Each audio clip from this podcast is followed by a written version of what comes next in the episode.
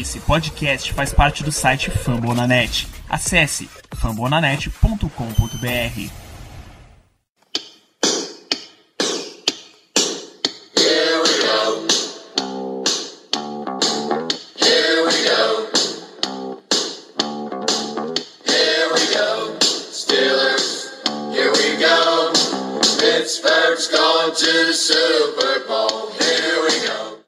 gente vai começando o podcast Black Yellow Brasil, número 20.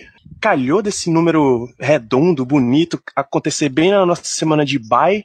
Então a gente vai fazer esse podcast meio relembrando o que aconteceu até aqui, analisando e prevendo o que é que a gente acha que vai rolar daqui pra frente. Para fazer esse podcast no especial, eu tenho aqui o Caio Melo. Opa, galera, vamos lá. O programa promete. Vamos que vamos falar aí sobre o nosso time nesse meio da temporada. Vamos lá. Tem também aqui o Homem Black Yellow BR Ricardo Rezende. Fala pessoal, senti falta de todos vocês e estar participando aqui desse podcast, o podcast mais clubista do Brasil. Finalmente de volta, ainda não liberado pelo departamento médico, mas já em condição de pelo menos estar aqui para gente conversar muito hoje sobre a temporada, sobre o que já aconteceu e projetando o que é que vai acontecer no restante de 2016. E ele, que estamos todos temerários, ele pediu para ser apresentado por último, Germano Coutinho. Não, hoje eu vou, hoje eu vou ser mais calmo, não vou falar nada demais. Eu só tenho um recado, na verdade eu vou parafrasear o Caio, proferiu tais palavras no podcast anterior. Hoje nós vamos xingar pra caralho aquele mantegudo filho da puta. Só isso.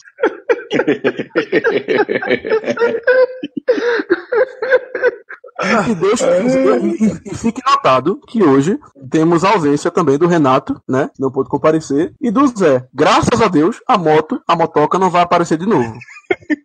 Isso é- costuma ser um bom presságio não ter a moto nesse podcast. Peraí, eu acho que sem a moto a gente tá 4-1 e com a moto 0-2, é isso? Exatamente, exatamente. Exatamente. Temos um bom presságio. A não ser que tenha alguém muito perto da janela e ela resolva aparecer, temos um bom presságio então pro programa. Filho, eu tô Então- no calor miserável aqui, eu já tranquei tudo. Não tem condição.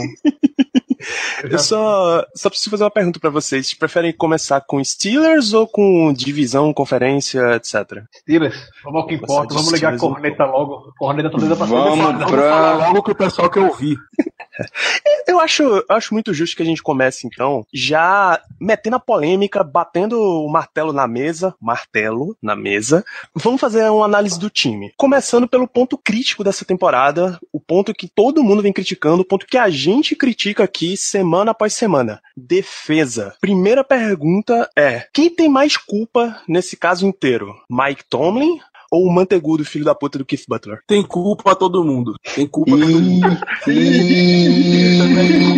Ih, Germano, tá se É, comprometendo rapaz. aqui, rapaz. Tem, rapaz, tem. Calma, rapaz, deixa eu terminar, terminar. Tem culpa todo mundo. E a defesa, seja, seja o Mantegudo, seja o Tomlin, seja até o, seja até o Haley, sei lá, que se inventar de se meter na defesa, tem culpa a todo mundo. Do, da linha defensiva até a última linha de defesa, no caso dos safeties, até pros reservas, pros caras que nem jogam. Essa defesa não tem condições, ela não tem condições. Todos, a gente debate muito, a gente, como, como foi falado aqui, a gente vem batendo martelo, que não tem condição. Uma defesa dessa é uma desgraça. Ainda mais para a história desse time. Teve defesas fantásticas que foram por várias vezes número um da NFL, número um, melhor- talvez uma das melhores da história. E ela não tá honrando essa tradição. Ela tá sendo simplesmente deplorável. Outro, tenho como dar outro adjetivo realmente deplorável. Dá nojo, desculpa. Ainda mais com a saída do e a saída do Hayward nesses jogos. Cedemos, não, não assim, não por nada, nós cedemos 200 jardas terrestres para um, pra, pra jogadores diferentes, dois jogos, um em cada um. Então,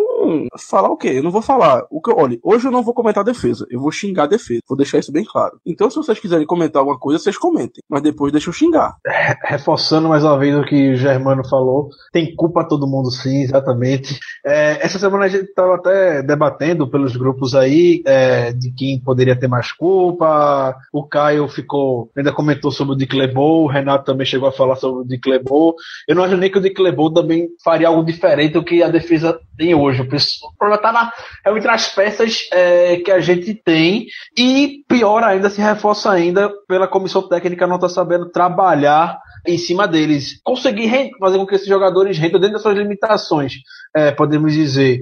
Temporada passada a gente foi terceiro da liga em sacks, teve 48 sacks, essa temporada a gente teve 8, tá no caminho de ficar com 17 sacks essa temporada. 8 sacks chegando na metade da temporada, a pior marca da, do Steelers desde 1982. Curiosamente, foi em 1982 que os sacks começaram a ser computados. Então a gente pode afirmar que talvez seja a defesa mais soft que o Steelers já teve na sua história. Eu queria, eu tento até botar mais culpa no Tony do que no Butler. Eu acho que o Tony tá querendo se meter muito na defesa. O Butler, eu vejo um, um, um certo esforço do Butler em querer produzir pressão mas o Tony quer introduzir os conceitos novos, táticos na defesa, ficar nesse meio que prevent, jogar no tempo a two, os linebackers ficando muito na cobertura, abrindo mão de linebackers, adicionando jogadores de secundária, jogando nessas formações, essas formações dessa nova defesa da NFL, 3-3-5, sei lá, eu particularmente não sou muito fã disso, eu não acho que o Steelers trabalhe bem desse jeito, eu acho que o Steelers consegue trabalhar muito bem, tem peças para trabalhar bem na 3-4, tanto com o Hayward e Twitter, com muita liberdade para poder chegar no, no, QB adversário e produzir um bom, uma boa pressão. Então, é, tô vendo que o Butler até tenta, mas o Tony tá parecendo se meter bastante, como eu estava até comentando também.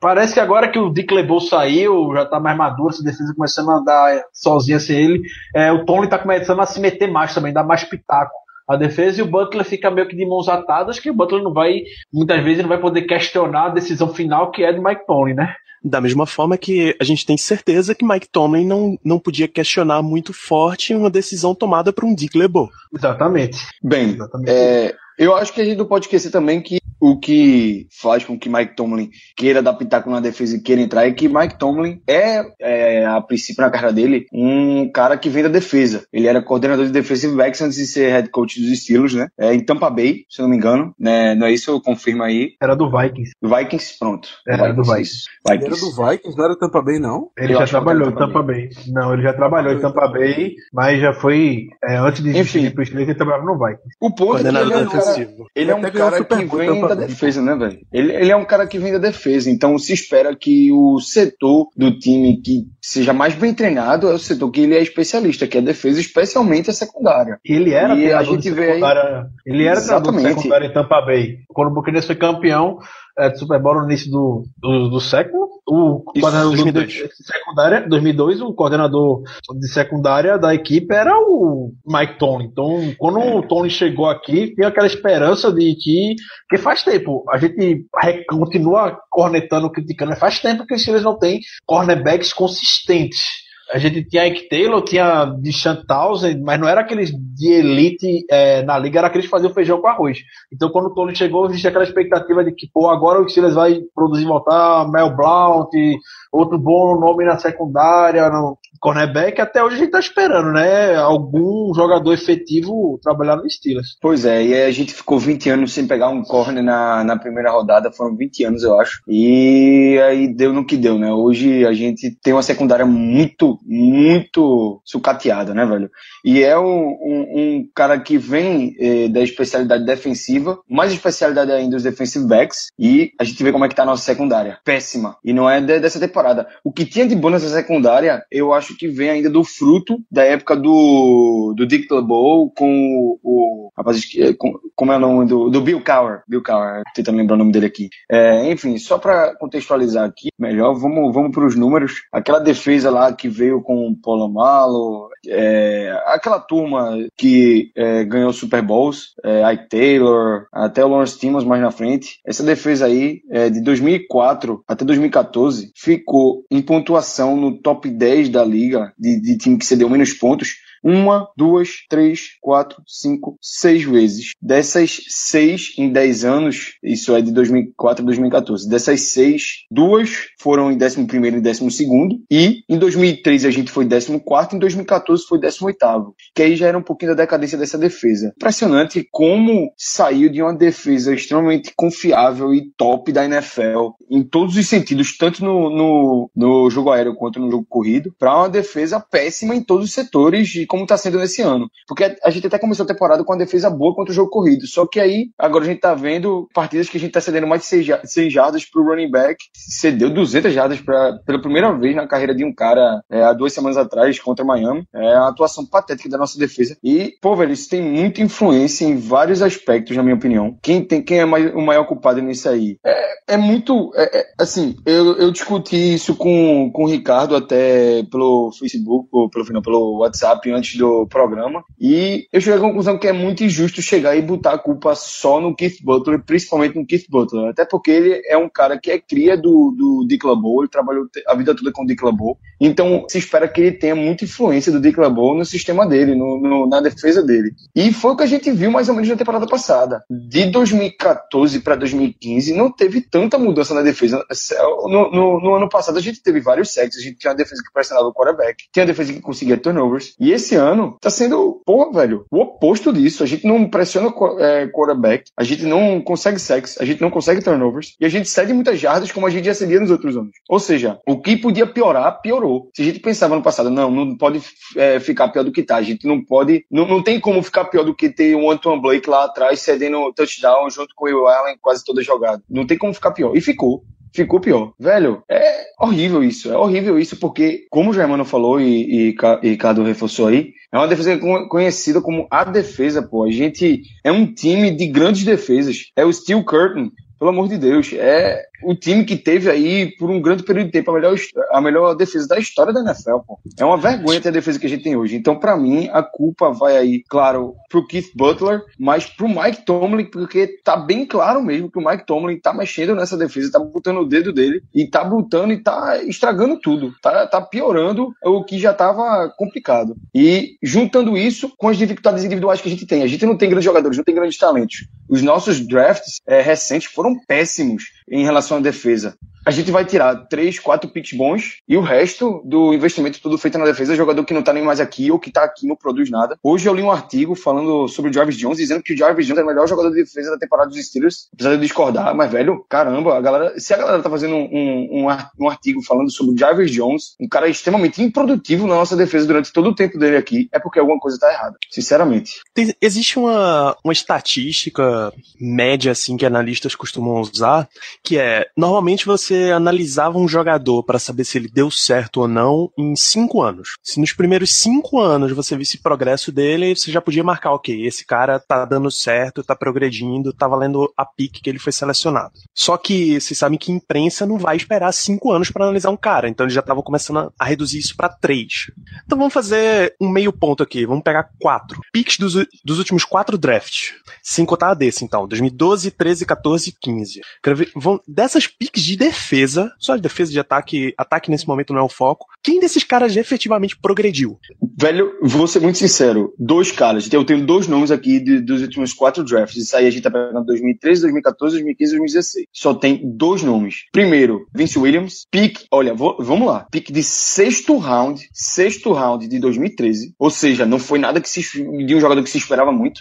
E o outro cara foi Ryan Shazier, é, tô, tem, tô esquecendo aqui Stephen Tuitt, então são três caras. Mas é, Ryan Shazier e Stephen Tuitt, de 2014. Esse foi o último bom, bom draft defensivo nosso. Ryan Shazier, Stephen Tuitt, Ryan Shazier perde muito jogo, mas é o cara quando ele joga. E Vince Williams. Tirando esses, esses três caras aí, eu não, não boto ninguém, não. Se formos analisar os últimos quatro drafts, é como o. É como o Danilo falou. Talvez o de 2016 ele não, não tenha. Não tenha. Não, te, não temos tempo é, suficiente para analisar. É muito cedo, né? É muito cedo. Então, é, então vamos, vamos, vamos, pegar 2015, 2014, 2012, 2013, 2012. Vamos lá. Isso. Só de defesa. Eu vou dizer, eu vou, vou dizer os jogadores que a gente draftou de 2012 para cá, excluindo só de defesa. Vamos lá. Em 2012 pegamos o Sean Spence, linebacker, no terceiro round, o Alameda Tamu, defensive tackle, no quarto round, e também o Terence Frederick, cornerback, no sétimo round, que não chegou a jogar, mas também para o jogador de sétimo round eu não vou falar muita coisa. Em 2013, Jarvis Jones, outside linebacker, no primeiro round, Chamarco Thomas, safety barra toperinha, no, no quarto round, Terry Hawthorne, outro cornerback que não chegou a jogar, no quinto round, Vince Williams, linebacker, no sexto, e Nico Williams, defensive tackle, no sétimo. Em 2014, Shazier no primeiro round, linebacker, o Stephen Tuitt, uh, defensive end, no segundo round, Shaquille Richardson, cornerback, que também não chegou a jogar, incrivelmente isso. Três cornerbacks seguidos que não jogam no quinto round. O Jordan Zumwalt, que era linebacker, no sexto. Também no sexto, o Daniel McCullers, que é o nosso atual reserva de nose tackle. E em 2015, o mais recente dos drafts que a gente está analisando, tivemos o Bud Dupree, outside linebacker, no primeiro round. O Senquez Golson, cornerback, no segundo, que também não jogou por causa da lesão. É o quarto cornerback na sequência. O Dorian Grant, cornerback, no quarto round, que já foi embora. O L.T. Walton, que é o nosso reserva de defensive end, no sexto round. E o Anthony Chiquilo, que é o que tem jogado esporadicamente, mas tem jogado como outside linebacker na nossa rotação. Além do que, tivemos também no sétimo round o grandíssimo Jared Holliman, líder em interceptações da NCAA, que não fez porcaria nenhuma na NFL.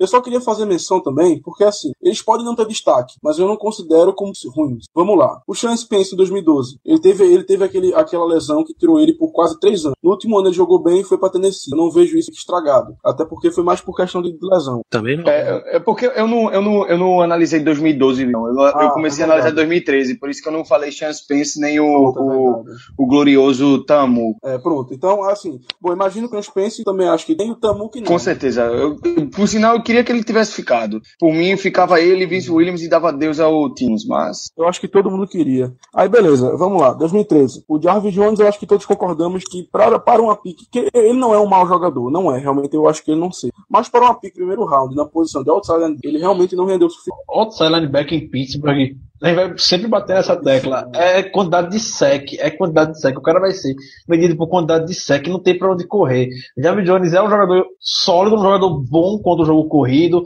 Contra o Patriots foi possível, fez possivelmente o melhor jogo da carreira dele, forçou fumble, teve tackle atrás da linha de scrimmage, muito bem, mas não teve nenhum sec. Até o, Por, o Joey Porter é, veio na imprensa e falou isso. A gente confia nele, a gente acha ele um bom jogador, mas tá faltando isso. A gente sabe que Porter pode falar com autoridade isso, que outside linebacker em Pittsburgh é medido através de sec. E isso o Javi Jones não consegue, tem dificuldade, seja lá qual for o motivo, não tem o tamanho necessário, não tem a técnica necessária para isso.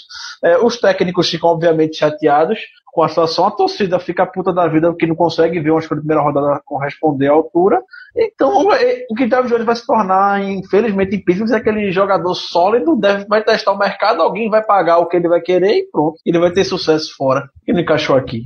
Segue aí a vida. Segue a É, vida. o popular segue a vida. O popular segue a vamos, vida. então vamos lá, 2014. Eu, eu queria adicionar também dois jogadores de 2014 que eu acho que, é, apesar de não terem um impacto tão grande assim, eu não vejo como eles, eles não. Dois não, desculpa, um só. Eu, eu considero, pela posição que ele foi escolhido, como uma pica aceitável, como uma pica até boa. O McCullers, que é nosso nose tackle reserva, poxa, por uma escolha de sexto round, o cara que tá até agora no elenco, pra ser nose tackle reserva, eu não vou reclamar. Eu não acho que tenha sido uma pique jogada fora também, não. E, além dele, em 2015, eu, eu vou destacar o, time que vem atuando bem, vem, vem, é, por causa da nossa falta de sexo, nossa falta de pressão. Becker ele tem atuado, e na minha opinião, tem atuado até bem, é, nas circunstâncias do jogo, mas ele tem atuado bem. E o, e o L.T. Walton, que é o reserva dele, que tá ali pra ser reserva mesmo. Então, também não acho que foi jogada fora. Mas de destaque, eu concordo com você, cara. Eu acho que só aqueles e adicionando, quando jogou, demonstrou ser um bom jogador. A gente tá falando 2012, então é, senti falta que o Caio citou, foi a draft, né? Mas o Robert Golden, né? Também veio pelo. Foi a draft de 2012. Figurou ah, aí. sim, é pelos- porque, é porque pelos 2012 não, mas- não vi aqui. Mas é, Aí- realmente é um bom nome. Foi um achado, foi um achado. Golden, o Golden, o Hayward e o Jay-Z, a gente pode comentar, são os, os melhores jogadores, são três dos melhores jogadores da defesa hoje. Depois que eu terminar, não sei se posso citar agora, é um dado que eu achei aqui da defesa contra o jogo corrido, com a presença do Hayward e do Chazier em campo e sem eles, como é que fica? Eu só, eu só quero terminar é, falando um pouquinho sobre os drafts. É, na verdade, antes, antes do programa, eu dei uma olhada aqui nos draft picks mesmo, para olhar os que realmente foram bons. Na verdade, eu comecei a olhar de 2007 para cá. Foi esse, esse análise que eu fiz. E de 2007, o do- 2007 foi um, um ótimo draft nosso, de- defensivo, né? A gente pegou Lawrence Stevens na primeira, Lamar Wood na segunda e William Gay no quinto round. Ou seja, que eu, eu daria tudo pra ter um draft de novo nesse nível defensivo, entendeu? Porque eu acho que é esse tipo de, de coisa que a gente tá precisando. Um draft com um, um puta linebacker, outro puta outside linebacker e um defensive back que vai render no futuro, lá no final. Ou então que seja um puta outside linebacker, é, um puta defensive end ou, ou corner no segundo round e um cara lá no final de, de, é, do draft para middle linebacker que, que dê certo. Desse draft para frente, a gente só foi ter um pick de, de defesa bom, de, isso foi em 2007, a gente só foi ter aqui o Keenan Lewis em 2009, que eu não sei se vocês consideram um bom pick de defesa. Sim, É, sim. Aqui o Keenan Lewis, defensive back. Depois dele, em 2010, Jason Worlds, consideramos ele um bom, um bom pick do draft. Porque foi, é um cara que foi sólido na Sim. nossa defesa. Foi um cara sólido na nossa defesa até aposentar. Ele, ele não era o, o melhor side linebacker, mas, mas contribuía, contribuía. Então, a gente vai ter, depois daquele ótimo draft de 2007, vai ter um cara aqui em 2009, um corner. Vai ter um, um outside linebacker em 2010. E depois, em 2011, a gente vai ter o Cam Hayward, ótimo pick, isso é indiscutível. O nosso melhor jogador de defesa foi pegar aqui no primeiro round de 2011. E o Cortez Allen, que não tá, foi um bom pick, rendeu um pouco, mas hoje nem tá mais com a gente. É, já foi embora, é, já pediu as contas. E de 2012 para frente já, já fez a análise. Então aí, de acordo com as minhas contas, de 2007 para cá, são 3, 4, 5, 6, é, 7, 8, 9, 10. Então, de 2007 para cá, são 10 picks. Aliás, esqueci de contar o Sean Spence. 11. 11 picks defensivos que renderam. É muito pouco, pô. É que renderam, assim, desses 11, quantos viraram estrelas? 6. Foram bons, assim, top jogadores. É muito pouco, velho. É muito pouco. E mesmo São- assim, desses quantos já saíram, né? Exatamente desses quantos já saíram. Tem gente aposentada nessa lista, entendeu? É basicamente uma média de um jogador defensivo que dá certo por ano, pô. É, é algo assim, realmente. Muito pouco. É muito pouco. E, e a gente não pode esquecer de contar aqui que esses caras, é muito normal que isso aqui a gente está citando jogadores não, não top jogadores. Jogadores que chegaram e deram certo, contribuíram de alguma maneira. Se a gente pegar top mesmo, é, eu acho que dá cinco, no máximo seis. Então, são 10 anos para ter seis jogadores de, um- de uma unidade que tem 11. Pô, velho, isso é péssimo. É- eu acho que o, re- o reflexo disso é na posição de outside linebacker, por exemplo, o reflexo disso é tão grande que hoje a gente depende muito da atuação do, do James Harrison. Ele não tá tendo tantos snaps quanto, quanto antes, mas ele não tem nenhum sec na temporada, mas ele talvez seja o nosso melhor pass rush ativo na posição de outside linebacker. Pô, o cara tem quase 40 anos, velho. Isso é ridículo. É ridículo isso, pô. É ridículo. É sem comentários pra isso. E é o retrato do que é o nosso, a nossa atuação aí no, na, na off-season, buscando o draft. Aí, é, eu não tenho tantas críticas a esse front office em relação a, a como manter o time, porque eles fazem um trabalho espetacular, mas quanto ao draft, eu acho que esse pick, essa, essa crítica aos picks tá bem contemporâneo, tá bem razoável, tá bem razoável. Eu só queria fazer um adendo, que eu vi no que tu contou, Caio, é, em 2008, o Ryan Mundy, do round, eu acho que ele também poderia ser incluído nessa lista de jogadores defensivos. É, tiveram relativo sucesso, pelo menos eu sempre gostei dele. Não, tinha não. processo de renovação da defesa que a gente tá passando agora, todo ano a gente fica no, início da temporada aquela expectativa. Agora vai, agora vai e sempre se decepciona, sempre quebra a cara. A gente tinha até credencial, podemos dizer, para ficar mais animado esse ano, porque a temporada de defesa da 2015 foi aquele caminhão de secs, foram muitos turnovers, então a gente podia ficar animado. Se a defesa continuasse nessa mesma pegada, a gente esperava que o ataque é, conseguisse, como sempre, dar aquela levantada, conseguir carregar o time, e a gente tá vendo que não tá acontecendo isso, né? A defesa continua extremamente comprometida depois de um bom início, né? A gente já comentou, contra Bengals e contra Redskins. Não é que eles tenham jogado bem, destaque e tudo mais, não, mas foram gameplays consistentes que conseguiram anular o adversário, que é o que importa é, na NFL, deixou o time em condição de ganhar, mas contra o Eagles a gente já viu o desastre que foi, o time não, não soube reagir aos passes curtos do Eagles, o time muito mal preparado, contra o Dolphins igual, igual, igual, talvez pior do que o jogo contra o Eagles, o time tudo questão de gameplay, um time muito mal preparado pro jogo, não sabia o que estava fazendo, parecia que tudo que estava acontecendo em campo era novo. Contra o Patriots, é, é o Patriots, né? Sem Chase e Hayward, a gente não também é, não podia esperar milagres daquela defesa. A gente teve o touchdown do Greg Caus, do Greg que em cima do Golden, o Cornell Lake depois veio a público e falou que era o Golden, realmente a jogada era aquela. A gente pode questionar o Timmons também constantemente marcando o Edelman no slot, o matchup totalmente desfavorável. Então, é, é isso que a gente tanto corneta e tanto fala do Tony e do Butler. Vou dar uma proporção de culpa. Não sei se vocês vão estar comigo, eu daria até um, muito pro Tony, daria até mais do que vocês imaginam, daria 75% de culpa pro Tony e 25% pro Butler. É, não sei. Eu estou questionando bastante, bem crítico com o Tony esse ano. É, teve até semana passada, depois do jogo contra o, o Dolphins, ou foi contra o Patriots, eu não me recordo bem agora.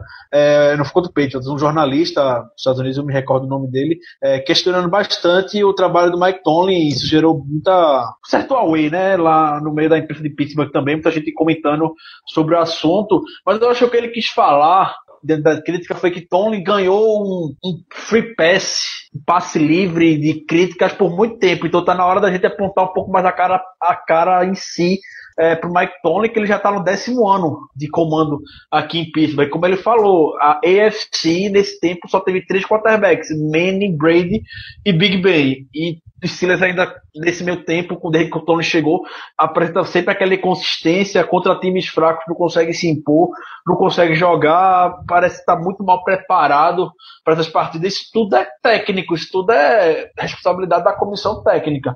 E Mike Tony tem jogo que realmente a gente fica a ponto de dar um tapinha nas costas dele de raiva. E pô, velho, a gente é o Pittsburgh Steelers. Como é que um torcedor do Pittsburgh Steelers, que é uma das franquias da NFL, que tem, como o Ricardo provavelmente uma, um, um dos melhores quarterbacks da NFL nos últimos 10 anos de liga, 10, 15 anos de liga, entra para jogar uma partida contra um, um, time muito fraco, seja Miami Dolphins, seja é, o Tampa de 2014. O Tampa, é, o Tampa, o, o Oakland Raiders de 2013. O torcedor entrar para esse jogo com a sensação de que vai perder de todo jeito a partida, porque sabe que o time simplesmente chega lá e perde, vai ser outcoach de todo jeito. É uma sensação muito ruim, pô. E não deveria existir isso. E eu acho que a crítica desse jornalista gira em torno disso. Como é que os Steelers, é, o time, o, o, Pittsburgh Steelers, pô, o time do Big Ben, chega para jogar com o Miami Dolphins e é praticamente destroçado na partida. É... E por um técnico novato, inclusive. Exatamente, por um técnico Os novato. Dois, né? Coincidentemente, o Eagles foi a mesma coisa. Levou o show de um técnico novato. E um, e um detalhe, e um detalhe é, a gente perdeu para um time com um quarterback rookie e, e, que não era da transição dos Steelers. Pelo contrário, o que, o que era que a nossa defesa fazia com, com o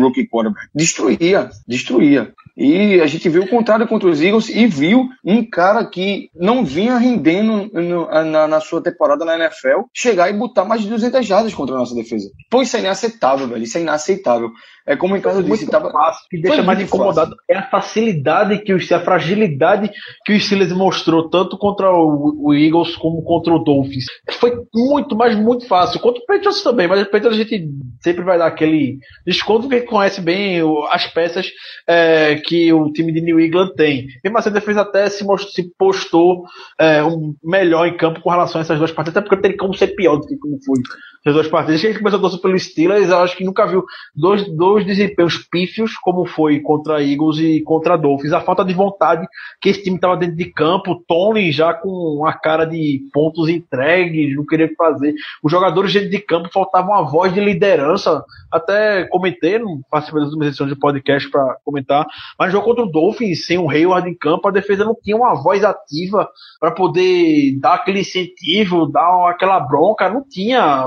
Tava o Gay, que é capitão junto com o Hayward, tava perdido em campo, sabia o que fazer. O Mike Tom teve que queimar um tempo no final do jogo para chamar a defesa e conversar, mas já era tarde demais, não podia, não tinha mais o que fazer é, naquele momento. Mesmo assim, no trash, no garbage time, o, o Ajay conseguiu anotar mais um touchdown longo para pisar de vez é, em cima da gente. Então o Hayward até veio depois é, na imprensa criticou bastante a postura da defesa. Eu gosto do estilo do Hayward por conta disso, que o Hayward não tem papas na língua. Então, se ele tivesse dentro de campo, com certeza ele estaria pagando é, para geral. Então, isso aí o Tomlin tem que dar uma olhada, tem que de, dar mais. Para esse time contra o Chiefs, o Kevin Green, que foi homenageado no dia, tava lá, fez um discurso antes do jogo, a defesa entrou daquele jeito inflamável, o Hayward teve três sacks, a defesa jogou extremamente bem, o time jogou muito bem. Então parece que esse time só consegue jogar um grande palco, Monday Night, Sunday Night, contra um, um adversário forte. Até o jornalista próprio falou, o Steelers joga muito bem contra o Bengals, joga muito bem contra o Ravens, que são adversários tradicionais, são rivais, então Mike Tomlin consegue motivar os jogadores nessas partidas. Mas quando vai enfrentar Browns, o Dolphins, o Raiders de alguns anos atrás, o Buccaneers, Tomlin Não, vai... Browns não. Não, Não, o Browns, Browns vai tá- perder. tá Não, presente. o Browns vai perder. Não, é, a gente vai perder pro Browns esse ano. A Semana 11. do Browns vai ser outra vez. É, Exatamente. é já contagem. Já, tá, Então, já é praxe nesse, nesse podcast. É, a gente já tá é, avisando. Nick, semana 11, se prepare para esse derrota. Se, se quiser, não assista o jogo. Até porque o, o quarterback lá vai ser o Pryor, né? Então, realmente, Exatamente. nossa derrota tá. Exatamente. Tá garantida. Vai ser o podcast Então, mais é- rápido de todos, né? É, então, gente, a gente avisou. Um abraço. Exato. Grande abraço. Spoiler. Grande abraço. Só, é, só a gente dar um, as considerações finais dessa defesa, que é só a primeira parte, é, falar um pouco da falta que o Hayward e o Chase estão fazendo. Na defesa são os dois melhores jogadores da defesa, é, isso aí a gente não discute muito, mas com o Hayward e Chase em campo, é, só, a gente só teve 28% dos snaps da temporada até agora, quando os dois estiveram em campo. Você deu uma média de 3 jardas por corrida. É um, ainda é um número, é um número alto, um número normal, um número que dá pra tolerar. E a gente cedeu também, só, mas esse número eu quero mais focar. É, a gente, só- a gente cedia Hayward e Chazier em campo, não focando nas jardas, nas jardas por corrida, que eram, são três jardas, mas focar é, nas quantidades de, de downs que a- os adversários conseguiram. Pouquíssimo. Se não me engano, aqui foram 10 first downs, não, 4 first downs pelo chão, que os adversários conseguiram Hayward e Chazier em campo nesses snaps, e só quatro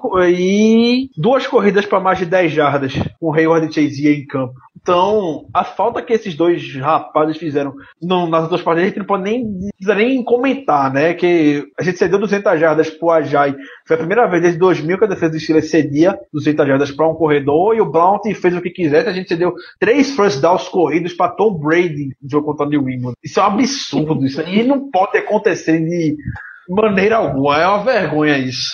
Ô, ô Ricardo, só pra, pra terminar aí. Primeiro, são os dois melhores jogadores da nossa defesa. Alguém discorda disso? Que é Hayward e Chazier? Eu não. Eu acho que é indiscutível, né? São os dois melhores jogadores da nossa defesa, que ficaram fora aí por um tempo, isso atrapalhou muito. Vai, ia, obviamente ia atrapalhar no pass rush, ia atrapalhar no jogo de corrida, ia atrapalhar, porque os caras são um monstro. Ia atrapalhar em, em questão de turnovers, e atrapalhou em tudo no final, acabou que foi, um- foi um desastre. É, e pra terminar, eu só queria falar, fazer um comentário aqui, é, de uma cornetada até do Jarvis Jones no, no nosso coaching staff, pra você ver como tá o negócio. O Jarvis Jones deu uma entrevista essa semana, e ele falou que ele tá dando o melhor dele, e é, é notório isso, que ele tá dando o melhor dele em campo. Ele tá fazendo de tudo pra ajudar a franquia dos Steelers. Assim, já é muito, já tá muito claro que é praticamente possível que os Steelers vai querer renovar com ele. Por mais que ele, ele já tenha dito e declarado que quer ficar em Pittsburgh, que quer renovar com os Steelers. É, ele chegou pra imprensa na entrevista de semana e quando foi perguntado a ele sobre a- o, o, o pouco impacto dele no jogo, no- contra o jogo aéreo, ele falou, pô, velho, é, tem, é claro, eu não tô sendo tanto produtivo. É normal que os Steelers não queiram ter um outside linebacker tão produtivo, isso no pass rush. Mas também a, rota, a rotação de outside linebackers que vem sofrendo os Steelers nos últimos anos vem me prejudicado. E vem prejudicado outras pessoas também. O que, vocês acham disso? Que essa rotação de outside linebacker, será que, que isso vem prejudicando não só o, o, o, o, Jarvis Jones, mas quem sabe o Dupree na temporada passada, ou, ou sei lá quem fosse o nosso melhor outside linebacker. Não teve tempo para mostrar isso. O Harrison devia estar mais tempo no campo, o, o Moultz, o Tiquinho. Porque, querendo ou não, essa rotação evita com que esses caras estejam no campo, estejam dentro do ritmo do jogo e podendo pressionar cada vez mais e mais o quarterback. É, nossa pressão no quarterback adversário é muito fraca, muito fraca mesmo. Pra mim é simples. Se o Jarvis Jones jogar o que ele acha que joga, não teria rotação desde há dois anos, três anos que ele tem meus outside linebackers de Steelers. Jarvis Jones não. Ele, é, é como a gente já falou, é bom contra o corrido, contra o press rush é terrível, é por isso que existe a rotação. O time se esforça para poder produzir pressão do jeito que pode. Jarvis Jones não pode produzir, então vai arrumar alguém veterano como James Harrison que consiga produzir no lugar dele e vai ficar revezando. Ou imagina, imagina se ele, como um outside linebacker de primeiro round, rendesse como um, um cara de primeiro round. Então a gente podia, ao invés de ter ele, ter gastado uma outra pique, sei lá, ao invés do Dupree, ter gastado uma pique maior de secundária, então os caras lá atrás têm mais tempo de marcação, você vai ter mais tempo de ir atrás do QB, e tudo isso vai encaixando num círculo virtuoso. Feedback positivo, não teve. Exatamente. Então passa bastante por ele também. Uhum. É, eu entendo, eu só, queria, eu só queria saber o que vocês achavam mesmo dessa cornetada dele em relação à, rota, à rotação de outside linebackers. Porque eu acredito que, que passa muito realmente sobre a confiança do, do coach staff nele. Principalmente no pass rush. O cara é produtivo quando o jogo corrido, o cara é produtivo uma jogada ou outra quando o jogo é aéreo, mas quando o assunto é sexo, ele consegue ser produtivo e aí não gera a confiança necessária para ele ser um every down outside linebacker, coisa que ele não vem sim. Mas será que ele tem alguma razão de, por exemplo, essa é a temporada que ele quer mostrar, quer mostrar serviço. Essa é a temporada que ele tá mais motivado na carreira dele, que ele tá saudável, tá estamos precisando desse jogador que apareça um cara assim. Então será que vale a pena deixar ele um pouquinho no campo para ver se ele mostra alguma coisa ou chuta o pau da barraca e continua como tá porque o sistema é maior do que o, o, o a confiança que pode ser passada em cima desse cara? Mas essa dificuldade toda da defesa defesa, vocês acham que é culpa de talento ou é do esquema? Porque houveram algumas mudanças do time do ano passado para esse, porém não foram muitas. Então eu pergunto, essa, essa dificuldade toda é culpa de talento ou do esquema? Não foram outras mudanças, né? Mas eu acho que a mudança vem no que a gente vem discutindo. A mudança é aí o, o, o que está causando impacto realmente é o dedo do Mike Tomlin na defesa no gameplay defensivo, em querer implantar algo que não não está funcionando e que está mudando a mentalidade da defesa e está piorando a defesa. Foi o que o Ricardo falou aí, o que a gente veio falando nesse programa e para mim a única coisa aí que continuaria aí que eu faria sobre o Jarvis Jones é eu realmente é, é um cara que é um, foi um investimento muito alto, é um pique de primeiro round. Então se o cara está querendo jogar é, um pouquinho mais, deixa ele um pouquinho mais no campo, vê se ele consegue produzir alguma coisa. Se não conseguir, velho, já vai embora próximo ano mesmo. E não tem coisa melhor para botar em campo do que ele, não. Tem igual, não tem melhor. Então Bem, eu, eu, não sou, eu não sou treinador, né? Eu não estou lá no dia a dia também para poder falar isso. Mas, ao meu ver, em termos de motivação, valeria dar essa chance pro cara. Pelo menos foi o que aparentou ter aí. Então, acho que sobre a defesa, então, tenho mais nada para falar, não. Não, acho que a gente encerra o tópico de defesa. Você só, tem mais alguma coisa para falar? É, só para concluir de vez, é, amarrar é, bem isso. É, acho que a pergunta que o Germano deixou é bem pertinente mesmo com relação a isso, de que a culpa, se a culpa é da falta de a falta de talento ou gameplay defensivo. É, acho que essa defesa já mostrou que é capaz de conseguir botar pressão no quarterback, já conseguir produzir turnovers. Então, é, Sim, sim, é, para cornetar mais o Tomlin, a, a culpa é dele. Ele comentou, inclusive, estava dando um, uma olhada, não lembro da reportagem que veio essa semana, é, o Tomlin estava comentando, tanto o Tomlin como o Butler, que estão querendo deixar a secundária com jogadores jovens com mais liberdade para poder, é, mais segurança para poder jogar atrás, evitar jogadas big plays nas costas deles. Não está ajudando muito, não está sendo muito é, diferente. Ele tem que, não é para montar um esquema em função de, dos rooks, é, como o Burns e o Chandler. O Chandler foi inclusive pro banco e o Burns também, para mim, já tem que ir pro banco pela sua ser péssimo contra o jogo corrido. A gente deixou claro isso, deixou claro no jogo passado que para ele ir para um tackle, ele vai com medo em cima do jogador. Então, para mim, não, Justin, o Justin Gilbert e mostrar o que é que ele pode fazer é, dentro de campo.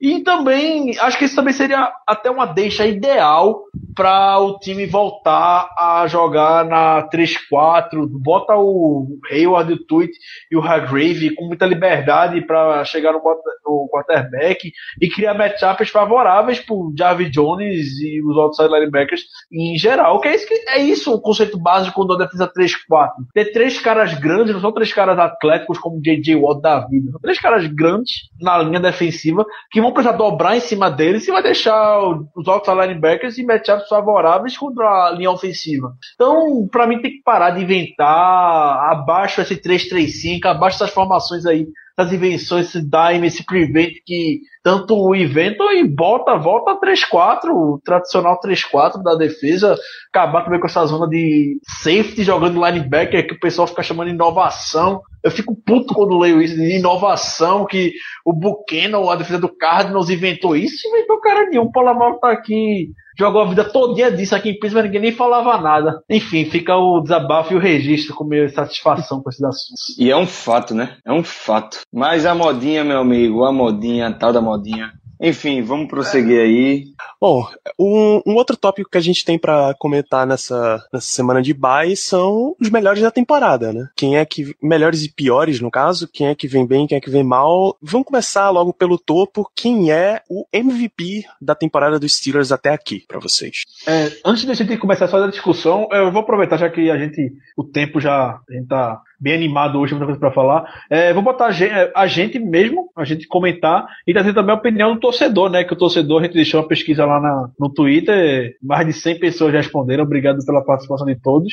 Abri a sessão também para deixar registrada a participação deles e qual jogador é, eles acham que foi o melhor da equipe, está sendo o melhor da equipe essa temporada até agora. Vamos lá. É, é uma pergunta muito difícil porque não tem nenhum super destaque individual nessa temporada. Mas, minha opinião, melhor jogador da temporada até aqui, em questão de regularidade, Ben Roethlisberger. Não dá, não dá para botar outro cara porque ele é o cara desse time e a gente não tá tendo grandes atuações do Antonio Brown, deu uma caída. E também não tá tendo grandes atuações é, de, de outros jogadores que foram muito bem temporada passada. O Le'Veon Bell só jogou três partidas até agora o 4, não, não dá ainda para colocar ele como melhor. Bem, perdeu o jogo, é, teve duas partidas ruins, mas quando ele jogou, a gente ganhou. Quando ele jogou, a gente, na verdade, não ganhou. Não ganhou. Eu, eu, eu acredito que a palavra certa é amassar. A gente amassou o adversário quando ele jogou. Então, enquanto a gente depender do bem, enquanto o bem jogar, ele vai ser sempre o MVP desse time. Eu, eu também tô com o cara, pra mim foi o Big Ben, pra mim o Big Ben foi, é, o, foi o melhor jogador da, é o melhor jogador da temporada dos Steelers até agora e vamos torcer que ele volte no próximo jogo contra o Baltimore Ravens. Eu vou deixar meu voto também. Também vou no Big Ben por um, por um motivo muito simples. É, você pega um cara que de repente perdeu o Tyrande, um quarterback que perdeu o Tyrande de segurança e aquele wide receiver explosivo de bola longa, no caso o Heath Miller e o Martavis Bryant. Você já ele já perdeu outros dois, três wide receivers por lesão o Tyrande que chegou para substituir também por lesão não jogou até agora e ele continua muito consistente. Não apenas consistente, como acima do nível de um QB consistente. Então não tem como não dar pro, pro Big Ben esse prêmio. Germano? Eu não vou de Big Ben. Se estamos falando de Most Valuable Player, o jogador mais valioso, o meu voto vai pro Ben. O Ben, apesar de todos os jogos que o nosso desempenho ofensivo melhorou com ele em campo, ele é um cara que tá jogando muito bem. Você vê ele jogar, você vê o, o talento. Ele só, eu acho que os números dele só não estão melhores porque a gente não tem utilizado ele ao potencial máximo que ele oferece. Justo? A torcida também, a torcida na 33% dos torcedores também vão com o Big Ben como jogador, melhor jogador da temporada até agora, é, de, seguido do Antônio Brown e terceiro colocado o Jordan Berry. Isso foram as opções, né? A gente deixou é, opções de Big Ben, Antônio Brown, Can Hayward, Ryan Chase, Jordan Berry e uma aba livre para que possa, pudesse deixar o jogador, o jogador que quisesse. Com o Big Ben em primeiro, Antônio Brown em segundo, Jordan Berry em terceiro, o Le'Veon Bell é, foi o quarto, que foi na a gente não chegou a botar ele nas opções, e o Hayward e o Chazier também é, apareceram aqui é, entre os votados, mas Big Ben disparado o jogador mais melhor jogador da temporada até agora, segundo a torcida. Bom, um segundo critério que a gente tem seria o melhor jogador do ataque. Mas aí eu já proponho o seguinte: se o, o MVP da temporada é o Big Ben, não dá o prêmio de melhor do ataque para ele, dá para outro jogador. Ok. Só, em, só em termos de diversificar o debate também, né? Bom, Bel, então o voto tá claro, né? É, Bell, então, Bell, melhor running back da liga, o que Bell tá jogando, cada ano que se passa vai melhorando, um absurdo. Bill Belichick babando o máximo Le'Veon Bell. Não tem o que discutir não. Bell, o melhor jogador do ataque. É, eu vou, eu vou, eu vou, meu voto vai ser diferente. Eu não vou votar em Le'Veon Bell porque eu vou seguir o meu critério. Eu não tô colocando o Le'Veon Bell na, na minha conta, no meu critério, porque o Le'Veon Bell só fez quatro partidas. Tô tentando colocar o pessoal que fez a maioria das partidas, né? Assim, pelo menos seis, maioria da, da, dessa, desse meio tempo de temporada. Então não queria colocar o Le'Veon Bell, mas seria o meu voto, certamente, se ele tivesse uma ou duas partidas a mais. Porém, sem o Le'Veon Bell, eu vou colocar um nome que muita gente vai discordar, porém, é um cara que, quando a gente precisou, ele, ele cometeu muitos erros já essa temporada, mas quando a gente precisou, ele foi muito bem e é o Sammy Coates. É o Sammy Coates. Talvez aí alguém esteja pensando, caramba, esse cara é louco, mas não. É, a minha opinião se baseia no fato de que a gente estava precisando de um cara que fizesse as jogadas que o Martavis Bryant fazia na temporada passada, já que o Brown tá tendo coberturas absurdas esse ano. É, O Brown não tá tendo destaque, não é porque ele tá ruim, ou porque ele tá piorando, ou porque ele tá machucado machucado, não. Porque a cobertura que tá tendo no Antônio Brown nessa temporada, eu acho que ele nunca teve nada em cima dele parecido em todos, todas as outras temporadas. Isso levou, eh, levou com que o, o Semicolts tivesse, tivesse vários matchups, um para um, man-to-man, favoráveis ao, ao wide receiver. E isso fez com que o Big Ben fosse atrás dele. E como eu não vou votar na mesma pessoa que eu votei no MVP da temporada, que é o Ben, pro ataque, eu vou de Semicolts, porque ele tá sendo o cara que, é, quando a gente precisou, ele cometeu alguns drops, mas no momento pra botar a gente no jogo, pra ganhar o jogo, o Semicolts está aparecendo e tá fazendo as big plays. E eu tô gostando de ver esse cara chamando a responsabilidade. Jogou com o dedo praticamente quebrado aí em algumas partidas, é, não pôde mostrar tanto, mas quando a bola chegou nele, ele tava lá fazendo catch, tava lá participando. Então, pra você ver aí, é, nosso OL não tá essas coisas todas essa temporada. O Big Ben é o nosso destaque, é o melhor do time. O Bell é muito cedo pra falar, o nosso fullback praticamente não jogou. É, o Bell é muito cedo pra falar, na minha opinião. Então, eu vou de semi-coach, sobrou aí pra mim. Eu fiquei, eu fiquei entre o Jesse James e o semi-coach e o Pounce, só que vou de semi-coach. É uma opção totalmente compreensível pra melhor jogador do ataque. Cara, eu tentar, eu tava aqui tentando achar um jogador da linha ofensiva pra dar esse, esse prêmio de melhor de ataques por um simples motivo. Eu concordo bastante que o Bell não só é o melhor running back da liga, como joga como o melhor running back da liga. A gente sabe que tem bastante diferença entre esses dois casos. É, Só que quando o D'Angelo Williams era o único running back, entre aspas, titular disponível, ele também era um dos melhores running backs da liga pelos Steelers. Então, quando você tem um sistema de running backs funcionando muito bem, independente do talento que esses dois caras têm, que a gente já discutiu, já babou bastante em cima deles, tem alguma coisa a mais funcionando nesse negócio. Então, como normalmente se fala, a linha ofensiva como um jogador só, eu gostei bastante nesse, nesse começo. Então, basicamente, o MVP é o Mike Munchak. Pode ser, pode ser. Justo demais, o cara é um monstro, eu sou muito fã Não, aí dele. ele, velho. ganha, aí ele ganha com 100% dos votos. A gente, se a gente perguntasse quem é o MVP do coaching staff, Ah, é Mike eu acho que é Mike Mike Munchak. Não tem nem Mas sem dúvida, sem dúvida. Hoje, o- o- o- essa semana eu tava tendo uma discussão com, com um amigo meu que torce pros Patriots, e ele falando, pô, a, a OL dos Patriots melhorou muito a temporada passada para essa temporada. Tudo porque a gente contratou um cara que é treinador de OL, que ele é o melhor treinador de OL da liga. O quê, meu amigo? A gente vai trocar a, a porrada aqui agora. Escolha aí quem vai dar o primeiro murro, eu e você. Porque, meu velho, discussão de quem é o melhor. O que, rapaz? Mike Munchak, melhor treinador de OL aí da liga. Pode, Não, pode ter certeza. O cara é um monstro. Pra, pra personificar num cara que tá em campo, de verdade, e que jogou os sete jogos, eu vou colocar como o Marquis Pouncey. Justo. Paulo tá jogando muito. Paulo tá jogando muito, Muito, muito, O melhor muito. jogador É. da OL fácil. Ele é um Ele é animal. o melhor jogador da Mas- OL. Ele é o melhor jogador da OL. Vejam, vejam que a gente já teve é, Gilbert fora pros jogos, Chris Hubbard jogou de right tackle, minha gente. E Big Ben saiu com a camisa limpa quando ele jogou assim. O Ramon Foster também não jogou. O nome dele, meu Deus. O Finney. Finney jogou. Finney entrou. Jogou uma partida espetacular, o. Finney. O Finney, Exato. se eu não me engano, a, a nota do Finney naquele jogo é a melhor nota de dada aí pelo PFF para um OL dos Steelers em todas as partidas. Assim, nota individual de uma partida só. A maior nota até agora, a melhor atuação de um OL dos Steelers foi do BJ Finney. Aquela partida dele foi um absurdo. É, que ele estava substituindo, substituindo o Ver Ramon, né? Ver Ramon. É, Ramon. É uma pena o Gilbert não, não poder estar nessa votação, porque certamente se ele tivesse jogando, seria um cara pra, a se votar, porque ele é um monstro, mas o voto no, no, no Mike, o, é, no Mike não, Marcus Pounce, confundi com o irmão aqui, Marcus Pounce seria completamente plausível. Eu, inclusive, pensei nele. Move the Chains, É, falta, o, falta o voto popular, né, Ricardo? voto popular. Não, o voto popular a gente não chegou a botar do ataque, mas eu posso botar aqui é, quem botou só do time no geral, para não ficar muito cansativo, mas eu botei é, para saber o que é que o pessoal quer que o Todd Haley faça de diferente nessa segunda metade. Então pode abrir esse parêntese, o, já que aqui no nosso nossa enquete aqui não tem, ou prefere não botar deixar isso pro final. Então a gente responde. Não, pode, primeiro. pode eu mandar, acho, eu pode acho mandar. legal, acho legal, tá no, tá no, no tema, vale a pena. Então pronto. É, como vocês viram, né, na- nas perguntas que a gente deixou para vocês responderem, a gente deixou uma aba para saber o que é que se você fosse Todd Haley, o que é que faria diferente na segunda metade do- da segunda metade da temporada. E o que mais estão falando aqui no geral mais deu para analisar, mais sem respostas que a gente recebeu para essa pergunta, é a agressividade em jogos fora de casa. Citaram o jogo contra o Dolphins e contra o Eagles, foi um playbook bem conservador, sobretudo contra o Dolphins, foi um, talvez um pior gameplay que o Haley já traçou desde que, que chegou em Pittsburgh.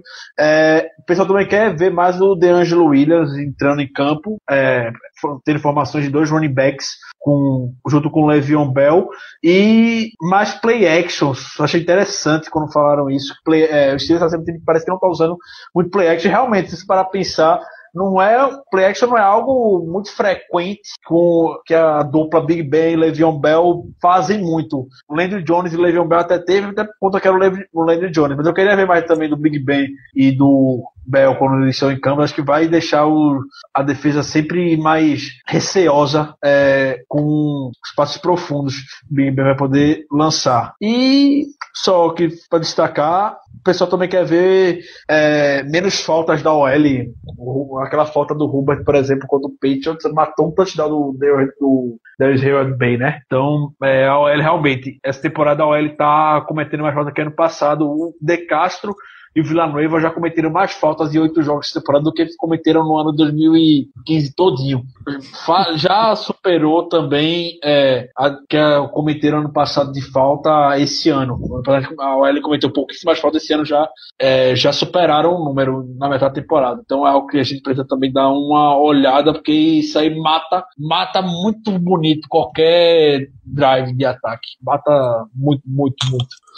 É um fato, né, velho? Esse, essas fotos da OL é algo que eu vinha chamando atenção muito nos últimos podcasts e foi algo que foi, foi muito tocado na imprensa de Pittsburgh nessas últimas semanas. Criticaram muito essas fotos da OL, tudo vindo daquela foto, do, daquela foto ali, irritou muito o pessoal lá em Pittsburgh, muito mesmo. E aí, o, o tanto o coaching staff, quando deu entrevista, quanto a OL, quanto é, o pessoal da imprensa de lá, quando fez as críticas, falaram muito sobre esse ponto, sobre essas fotos da OL que estão acontecendo nessa temporada e que não aconteceram na temporada passada. Agora, a minha resposta para essa pergunta aí, eu concordo com tudo que a galera falou. É, só um ponto em relação ao DeAngelo Williams, ele só não apareceu tanto porque desde que o Bell voltou, eles só tiveram uma partida junto enquanto os dois estiveram saudáveis, né? O, o DeAngelo Williams sofreu uma lesão no joelho aí, não sei que lesão aconteceu, alguma coisa no joelho que tá deixando ele fora das últimas partidas aí, ou então quando ele jogou ele estava limitado. Mas a minha resposta foi foi acabar com os screen passes cebosos que a gente está fazendo em, em first down, início de campanha, início de jogo. Começa lento, chama o screen pass mal executado e me enche o saco ver a primeira campanha ou primeiras campanhas, primeiros drives dos jogos serem jogados no lixo por jogadas, por jogadas tão mal executadas. É, agora, eu achei espetacular esse comentário aí do play action. Eu não tinha parado para pensar isso. E é muito importante porque todo jogo que a gente tiver, tiver o Le'Veon Bell no backfield, vai ficar. Todo, toda defesa vai ter medo de, um, de, uma jogada da corrida. Então, é muito interessante ter play action. Muito interessante mesmo, velho. Muito interessante esse comentário. Eu não, não, não parei pra notar a quantidade de play action que tá chamando de jogo. Se eu não me engano, quando eu comentei lá na, na enquete do play action, realmente não lembro, mas eu concordo, independente. Eu também botei que deveriam usar mais o jogo terrestre. Não, não falei especificamente do da gente usar mais o jogo terrestre, porque eu acho que a gente tá passando, a gente tá passando muito a bola, que a gente tá um, abandonando um pouco o jogo terrestre uma situação. Então eu gostaria especificamente em jogadas para terceira para três, terceira para uma, que vejam em vez de tentar aquele passe home run com o Colts, então com o Brown, que a gente utilizasse mais o Bell ou o de Will para conseguir a primeira descida. Tá, então a gente chegou a falar de falta nesse, nesse último tópico. Vamos entrar em um outro que é uma galera que tá fazendo falta. Nossa defesa. Do que a gente viu até agora, quem pode ser considerado o melhor jogador de defesa do, do Steelers? Minha resposta é rápida. Seria o Kim Hayward, que inclusive concorre ao MVP, mas por tudo que eu tô vendo nessa temporada até aqui e pelo que o cara tá crescendo, é Ross Cockrell. Ele tá sendo um cara que a gente não esperava que ele fosse ser essa temporada. E é, a nossa defesa tá tendo altos e baixos, individuais e coletivos, tá firme e forte, fazendo jogada todo jogo e parece que tá se tornando cada vez mais o nosso melhor corner. Aliás, o nosso melhor defensive back, né? melhor corner aí. E, e, parece que tá se transformando mesmo no shutdown corner, o Ross Cockrell. Tô gostando muito dele nessa temporada. Como Ken Hayward aí perdeu algumas partidas, eu acho que é justo colocar aí no cara que tá sendo bem regular essa temporada, que é o Ross Cockrell. Eu já digo que eu tô com o Caio também. Meu voto vai pro Ross também, Cockrell. Eu também, eu, eu ia falar o Ross Cockrell. Tem muita gente que não vai gostar, muita gente no meio do jogo, vem no Twitter, critica muito o Ross Cockrell, mas acho que dentro das limitações dele, do que o Ross Cockrell pode fazer, ele tá superando em muito. É, tecnicamente falando, tá se portando bem dentro de jogo, ele não compromete muito. Tem jogada realmente que o cornerback não tem muito o que fazer, um cara não é um sobrenatural de Almeida para poder impedir a recepção. Então, para mim, um, dentro do que o Cockrell está proposto a se fazer, está superando as expectativas de campo, vai ser aquele cornerback que a gente consegue botar ele para alinhar é, um matchup para ser o mínimo disputável contra os principais recebedores da liga. Brandon Marshall, ele levou um baile no, no início do jogo, mas depois, de, com os ajustes, anulou o resto da partida contra o AJ Green, foi a mesma coisa. A gente vai enfrentar ainda o Des Bryant nessa temporada, tem o Odell Beckham Jr., tem AJ Green de novo, vai ter Mike, Mike Wallace, o grande Des Mike Wallace Bryant. na feira, Des Bryant, é, Des Bryant, citado. Enfim, tem os wide receivers ainda pra gente ter um matchup no mínimo disputável pro Ross Cochran é, em 2016. Pra mim, fica com ele também o voto. É, não é, não é à toa que não é à toa que ele é o nosso corner número um hoje. É, fica bem claro isso no- nas situações de matchups em campo. É, o que eu acho interessante é que quando eu, eu comentei em, em- grupos que eu achava o Ross Cochran o melhor jogador da, da nossa defesa de temporada, o pessoal citou justamente esse primeiro tempo, primeiro, primeiro tempo aí contra o Brandon Marshall e principalmente se deu um destaque aquele touchdown que ele sofreu, que a bola estava praticamente nas mãos dele para interceptar e ele sofreu o touchdown. Pô, velho, eu vou ser muito sincero, com quem ele estava alinhado ali. Um wide receiver espetacular, um dos melhores da, da liga há anos. Isso não significa que, ah, é. Pô, foda-se, é, ele tem que fazer a jogada de todo jeito. Claro, ele tinha que ter feito a jogada. Mas, velho, ele foi perfeito na jogada, ele acompanhou muito bem. Se você olhar a jogada, ele fez tudo certo. Só que o Brandon Marshall teve todo o mérito naquele touchdown, pô. Foi muito mais o Brandon Marshall roubando a interceptação dele e anotando o touchdown do que ele perdendo a interceptação. Então, ele tá sendo consistente e não é uma jogada daquela ali que ele não conseguiu interceptação, que não conseguiu por muito pouco. Já são duas jogadas dessa temporada que ele por muito pouco não conseguiu interceptação, tá muito perto de conseguir essa interceptação, que ele não conseguiu aí a jogada que mudou a mentalidade da galera em relação a ele, mas eu acho que ele tá muito perto de se tornar esse shutdown corner. E por isso o meu voto aí ficou a ele. Tá faltando o Germano votar agora, né? Sim, tá faltando meu voto. Agora eu só gostaria de saber. O Ricardo chamou o Cockrell que eu não entendi. Ross Cockrell, a sobrenatural de Almeida. Ross Cockrell. Sobre O nome dele pintou, rapaz. Pintou de. Sobrenatural de Almeida. É, São, sobrenatural. são, são expressões aqui. Sobrenatural de Almeida. É, tinha uma do arroz também do Renato que eu esqueci agora qual era. Peidando arroz. Peidando arroz de alegria. arroz, Peidando arroz de alegria. Exatamente, são as coisas assim que. Pra vocês verem que o podcast também é cultura. Porque não vê os bastidores com o Globo Goblin. Eita. Ih, Caí, Caio. Eu não escutei não, rapaz. Repete aí como é que foi a história. Ah, não Não, escutei não, escutei mesmo não, velho. Escutei não. Porque não, Meu irmão, não quando tu pede pra ouvir de novo, tu tá ligado que existe uma enorme chance do teu áudio vir pro ar, né? Escutei não. Tem nada, nada. Eu tenho a impressão que, os ouvi, que, que o pessoal ouvindo no podcast vai escutar esse áudio. Eu tenho uma pequena impressão. Que, que áudio é esse, bicho? Eu tô, eu tô viajando. Eu juro que eu não escutei o que o Ricardo falou. Ah, ouve o podcast, ouve o podcast. Ouve o podcast. Vamos ver lá. Siga lá Beleza. pelo.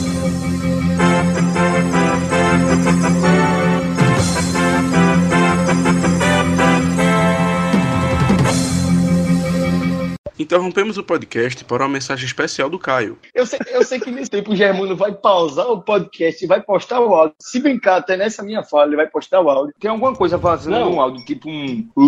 Como se alguém estivesse gritando dentro do copo. Mas segue o jogo. Siga lá, pelota. E agora, volte à sua programação normal.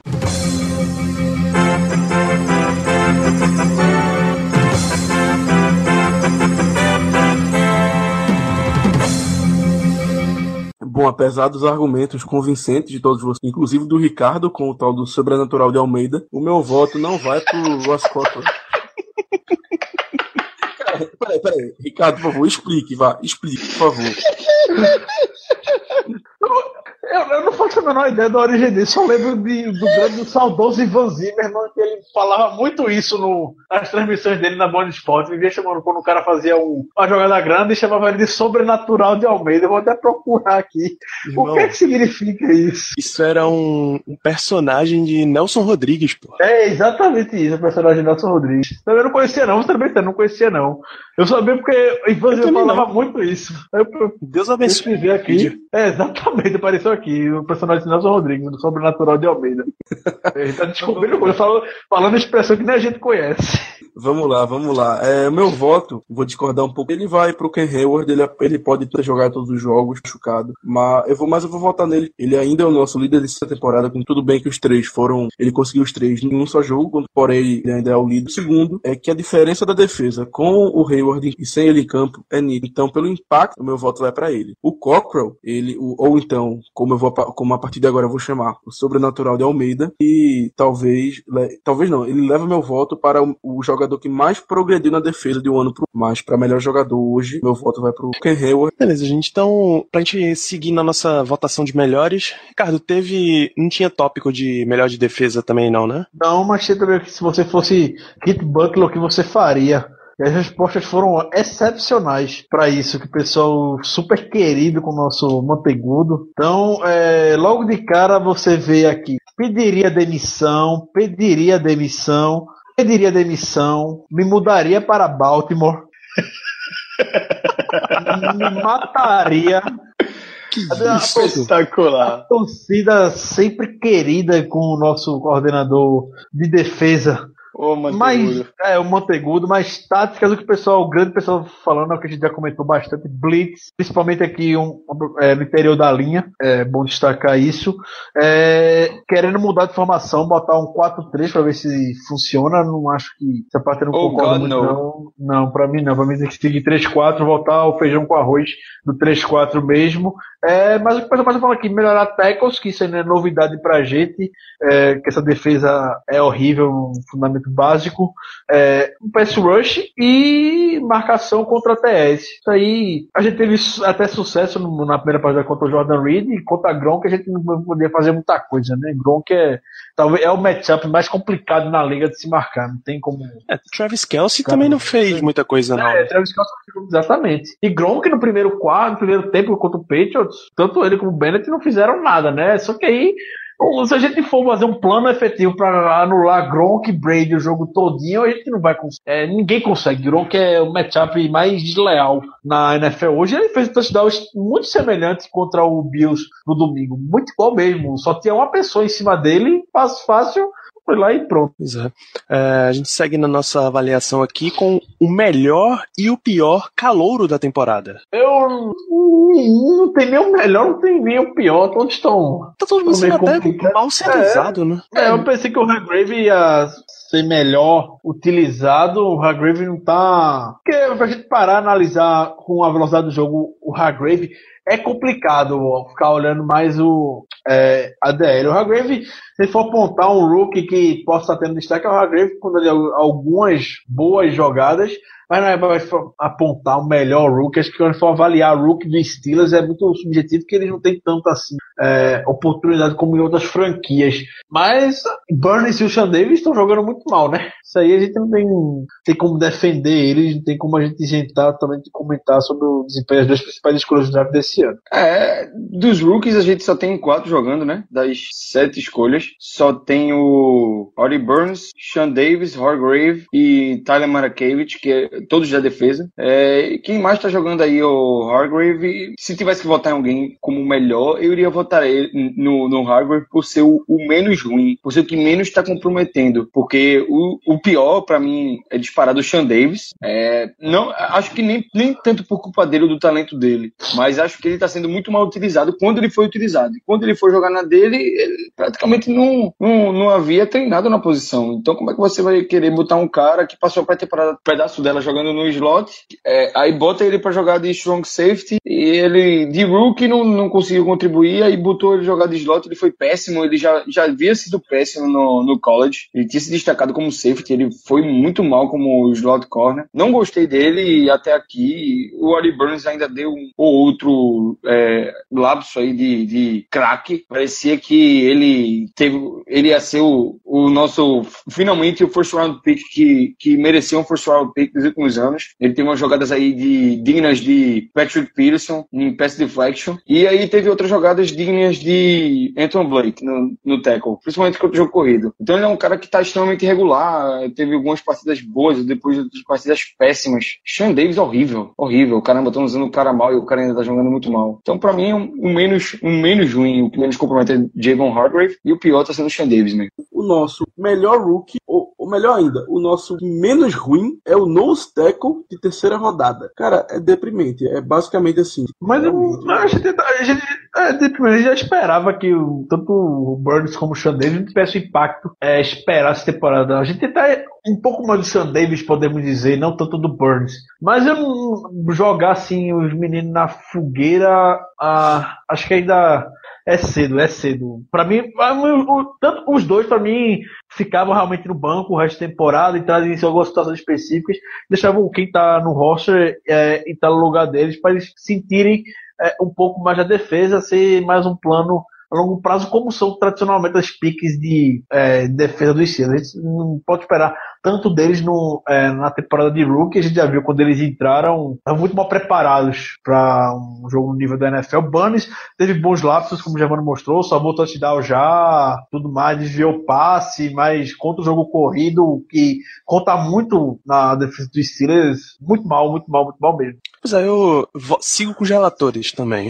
Uh, eu gostei até das, das aparições do Matakevich. Chegou, chegou até o ponto dele ter que chamar jogadas de defesa, cara. Foi, exatamente. Uma defesa a defesa que devia ter tanto macaco velho é o, o cara que tá chamando as defesas. Pô, já, já gostei bastante dele, eu acho vale a menção. Bom, tem, tem um outro tópico aqui que a gente colocou que era avaliação de comissão técnica, mas eu acho que essa a gente bateu bastante por hoje, né? Já. Não, não, não, não peraí que eu quero xingar o pessoal. Peraí, Só, peraí, antes da gente xingar, estamos todos de acordo que o melhor deles, sem comparação, é Mike Munchak, certo? Que homem. Com certeza. Que homem, Mike Munchak. Não, Mike. Vai, mano se você for pegar um de uma skill position, dizer, de offensive line, wide receiver coach, na NFL toda, não contando o coordenador de ataque, se trabalhando sua posição, o Mike Munchak é com certeza o melhor é, na NFL quando se trata de linha ofensiva. Tem gente melhor para poder lidar uma unidade de um time como o Mike Munchak, e ainda bem que ele tá aqui com a gente trabalhando nessa posição. É, eu não, eu não vou me prolongar e chegar aqui e xingar pra caramba os caras, porque eles já, já, já descemos a lenha aqui bastante. Vou deixar isso aí pro Germano finalizar com chave de ouro, porque a crítica foi feita. Acho que o, o Mike Tomlin tem que parar de cagar a defesa, parar de pegar a mão no stick e jogar em cima da defesa, porque a mão dele tá cheia de merda. E toda vez que ele toca na defesa, fica com mais merda ainda e fica aquela merda misturada. Tá uma merda. Toma, tua mão tá lá de merda e tu piora, Mike Tomlin, porra. Para de mexer na defesa, velho. Então aí a parte mais, mais grossa aí, os xingamentos mais pesados em cima do Keith Butler também, que tá péssimo, que tá catando tudo e tá piorando o nosso sistema do ano passado para esse ano. Eu vou deixar aí pro Germano. Keith Butler, enfia esse prevent no meio do seu cu, sinceramente e com amor, por favor, porque tem culpa todo mundo. Teve cu pros Eagles, teve cu pros Dolphins, teve cu pros Patriots. Puta que pariu. Você é cego, você não consegue enxergar que a defesa tá uma merda, ou você é simplesmente burro. Ou a inteligência do Chamarco Thomas tá passando para você, porque não tem condição não tem, não tem, não tem explicação essa defesa. Não tem explicação. Você é um merda, você tá desonrando a história do time, seja o Tommy metendo a mão de merda dele na defesa ou não, mas você, como coordenador defensivo, numa posição de grande prestígio como essa, você tá fudendo o time. Ainda bem que você não mora no Brasil, porque se morasse, eu ia enfiar o cabo de vassoura no seu rabo. Tá merecendo.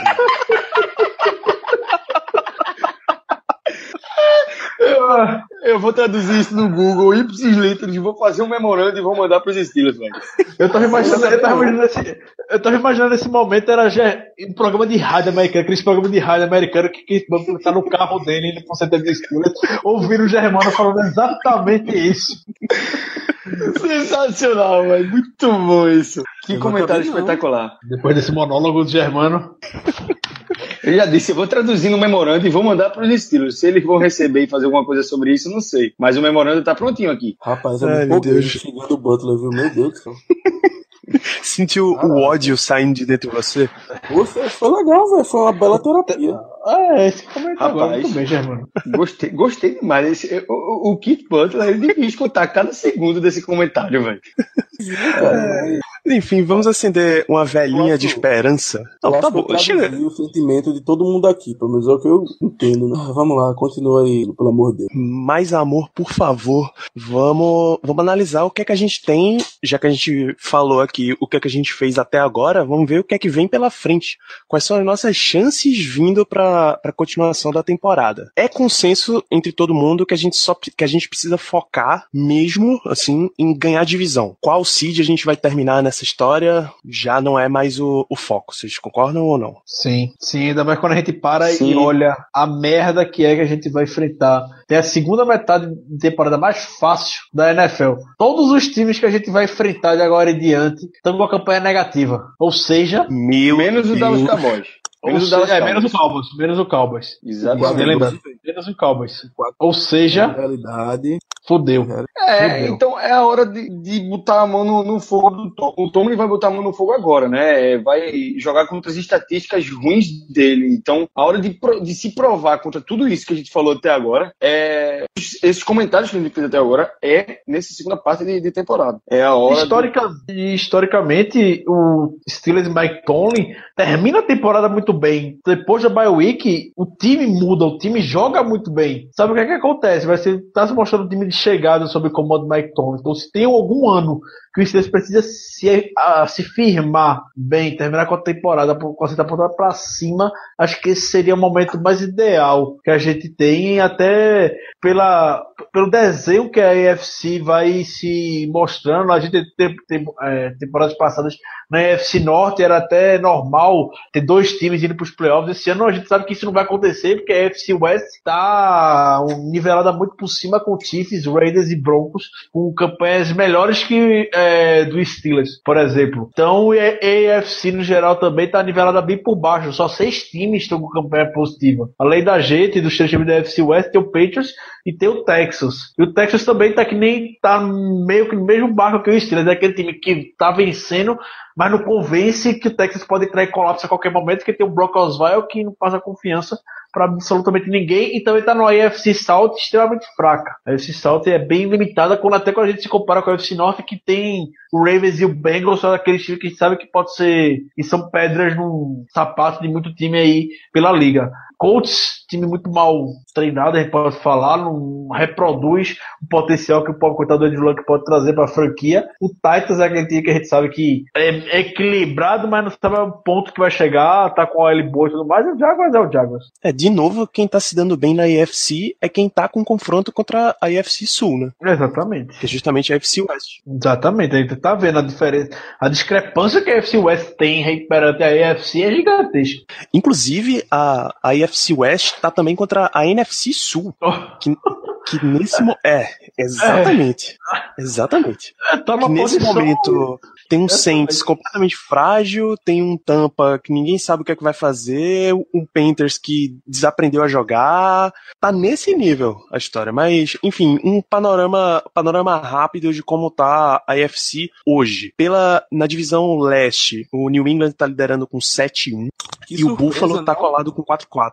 Pra surpresa de absolutamente ninguém, o New England continua liderando. O único jogo que eles perderam foi uma tragédia completa, terceiro quarterback baleado. Aí, meu amigo, se ganhar também, o pacto é forte demais. Não, aí nem a O diabo tem que- tem que dar uma disfarçada. Juntas da tem Oi? É, o, o, o que é interessante aí, só, só fazendo um comentário rapidinho aqui, Danilo, desculpa te interromper, é que tu falasse que a turma do, da AFC West é, tá com tá com a mamata aí, mamão com açúcar, né? Contra a NFC Sul e a AFC, qual é?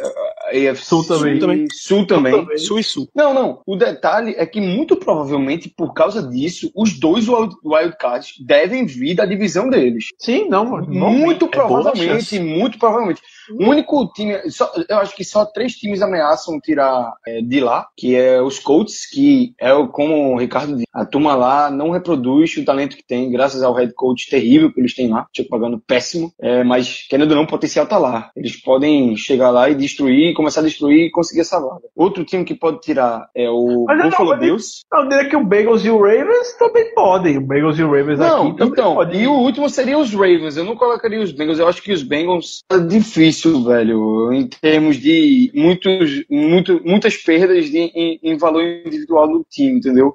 Muitos Tyler caras foram embora, voltou, importantes né? pro ataque. É, tá leve também. Eu comentei o agora. Eifert O Eifert- foi voltar agora. E eles, eles perderam dois wide receivers que eram muita coisa pro ataque deles. Os caras estão produzindo fora de lá, entendeu? Eu, eu ainda fico com o pé atrás desse time do Bengals. Esse time do Bengals pode causar barulho nessa temporada ainda. Tipo, o Bengals, o Bengals Verdade, tem. concordo. O Bengals chegou até agora, olha tanto o Bengals. O Bengals estava com a, a- essa primeira metade da temporada do Bengals é extremamente difícil. Ele perdeu, eh, o Bengals perdeu para o Steelers, perdeu pro Patriots, perdeu pro Cowboys, perdeu pro Broncos. O- a qualidade dos times que o Bengals perdeu são times de elite eh, da NFL hoje, times não foram, foram vacilos que podemos dizer da equipe do Bengals. Então, a segunda metade da temporada deles é mais tranquila. Então, acho que eu fico receoso. O Steelers tem que fazer o papel dele de. Tem todas as condições de o Steelers de ganhar a AFC e garantir. Além do mais, garantir a seed 2 da AFC ainda, porque a gente olha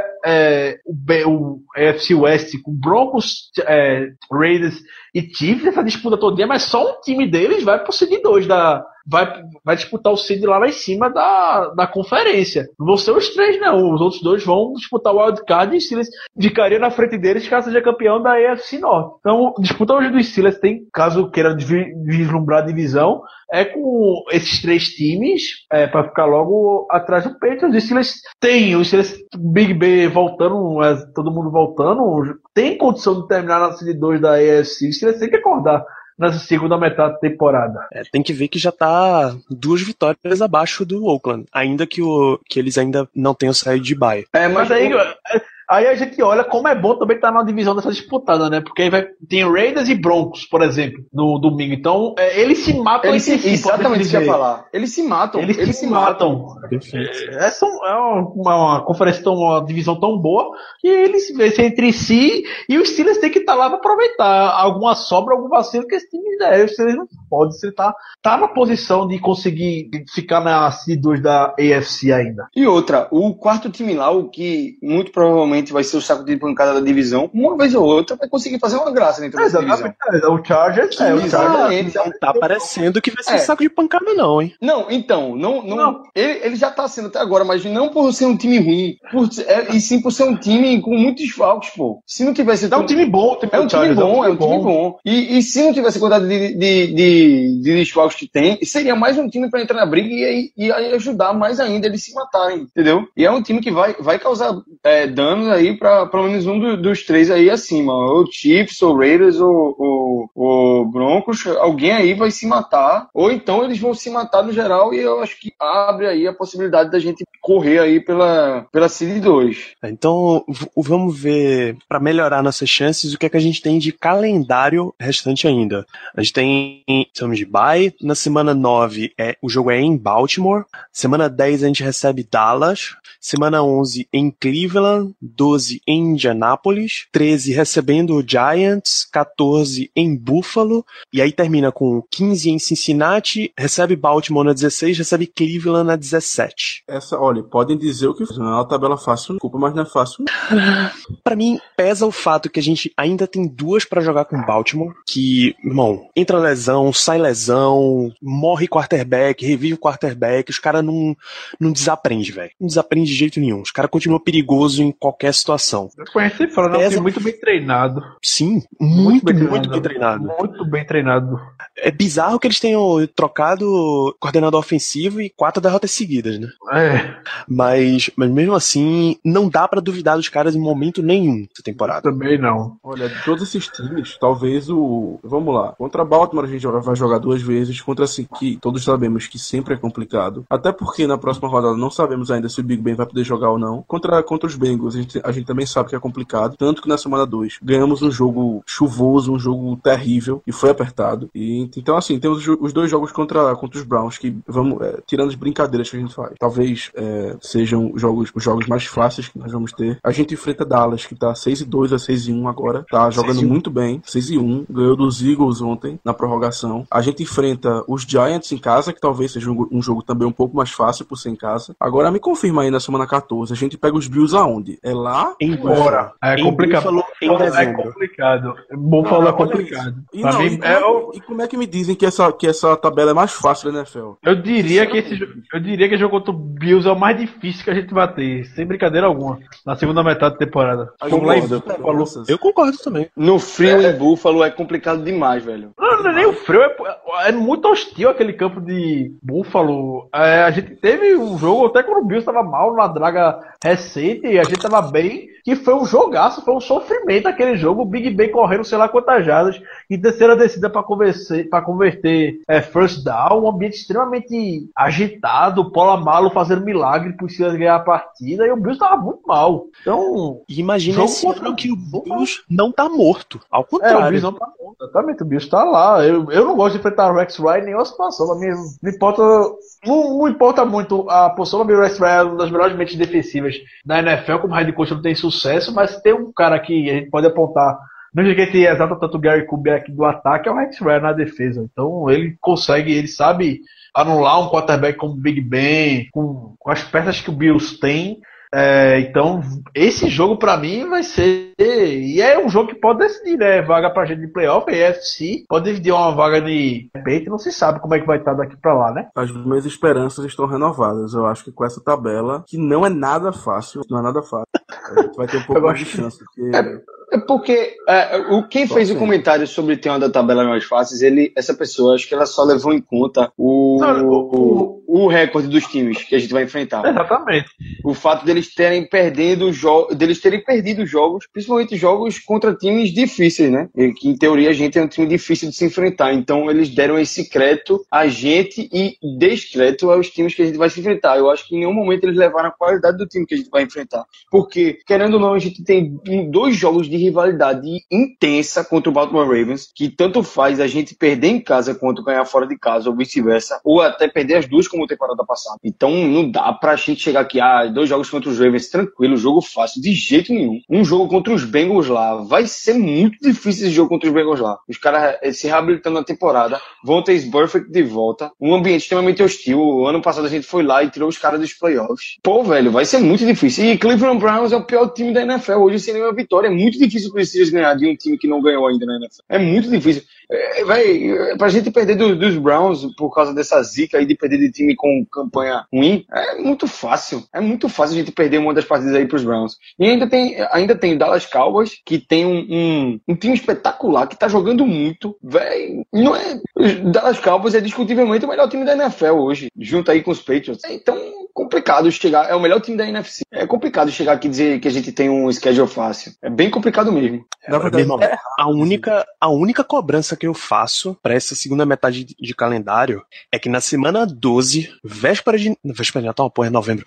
Semana 12 contra Indianápolis, o PS Rush tem que aparecer, bicho. Pelo amor É o de que eu ia Deus. dizer. É o que eu ia dizer. Indianápolis é estágio bônus. Estágio bônus, velho. A gente não ganhar dos Colts é é uma catástrofe, sinceramente. Mas o histórico recente, né? Que a gente tá amassando, trucidando contos. Os contos não quer ver qualquer time, não quer ver o Steelers na frente deles, que já sabe que as, so- as sonoras goleadas que levaram nas últimas partidas da gente. Cara, Esse No- jogo vai ser aonde? Vai ser lá. Indianápolis. em- Cara, Sei lá lá. no Fama na Net, é em Indianápolis. No Fama na Net a gente tem um podcast do Colts, né? Quando eles fizeram um episódio comentando o calendário, assim, jogo a jogo. Aí, não, semana 12 a gente recebe o Pittsburgh. Só teve riso no programa, eles passaram pro próximo. Meu Deus, e a gente faz isso com, com, com Miami, com Cleveland. Minha Nossa Senhora. Mas é impressionante como eles conseguem. O quanto. O quanto eles tremem, velho, contra a gente. É impressionante. Eu tenho visto uma Não estatística faz um tempo que, bicho, eu não vou, faz muito tempo, mas eu não vou lembrar agora. Mas, pelo menos no Highfield, eles não ganham faz uma eternidade, velho. Faz, parece que eles só ganharam em toda a história uma vez no Highfield, foi uma coisa assim. É uma, é uma coisa realmente absurda. Eles sempre perdem pra gente. Nem na época do Peyton Manning, pô. Nem na época do Manning eles conseguiram ter desempenhos razoáveis contra a gente. E aí, pra, também para adoçar essa, essa segunda metade da temporada, o que que a gente tem de. Ricardo, você que normalmente acompanha as notícias, o que que a gente tem de prognóstico de volta de lesão de jogador? Pra pelo menos dar uma, uma melhorada no, no roster. O Bud Dupree tá, foi treinando, é, tava hoje no- nas atividades da equipe, e na semana passada, na bye week, ele também tava no seu treinamento de Steelers fazendo atividade de recuperação. Para Baltimore, é, jogo de domingo já, muito difícil, improvável que ele vá jogar, até porque tá assim, ritmo de jogo nem nada, mas contra o Cowboys na próxima, na outra semana, na semana 10, há uma possibilidade, pequena ainda, mas há uma possibilidade, a partir dali a gente já pode começar a ficar de olho é, no Dupree, que pode voltar a qualquer momento. E o Ladarius Green, esperar o que o Tony vai falar amanhã, né? Amanhã a coletiva do Tony. Ladarius Green voltou a treinar na semana passada, normalmente, tá fazendo as atividades pela primeira vez, desde, desde que chegou em Pittsburgh, se recuperando dos da lesão no tornozelo.